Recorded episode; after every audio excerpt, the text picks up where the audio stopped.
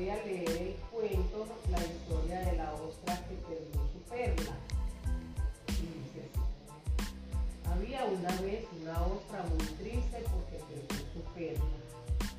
Ella le contó su pena al pulpo. El pulpo se lo contó a una sardina. La sardina se lo contó a un cangrejo. Y el cangrejo se lo contó a un ratón que andaba merodeando Es necesario encontrar algo que pueda sustituir a la perla que ha perdido. El cangrejo contestó. Tiene que ser algo blanco, pequeño, duro y brillante. Con esas indicaciones el ratón comenzó a buscar. Lo primero que encontró fue un botón que era muy blanco, brillante y pequeño, pero no era muy duro, ya que lo dientes.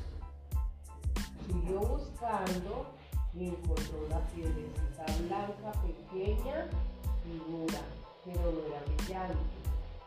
Luego encontró una moneda de plata dura y brillante, pero no era pequeña. De repente el ratón se metió a una casa donde vivía un niño al que acababa de caer un diente de leche. El niño lo había dejado en la noche. Ratón lo vio y comprobó que era blanco, pequeño, duro y brillante. Esto servirá, dijo el ratón. Sacó el diente del niño y a cambio de una moneda de plata.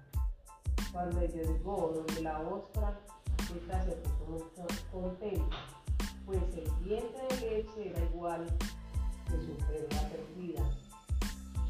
Entonces, cuando a un niño se le cae un diente de leche, lo pone debajo de la almohada y por la noche un ratón se lo lleva y le deja a cambio un regalo, aunque no siempre es una moneda de plata. Cuento tradicional.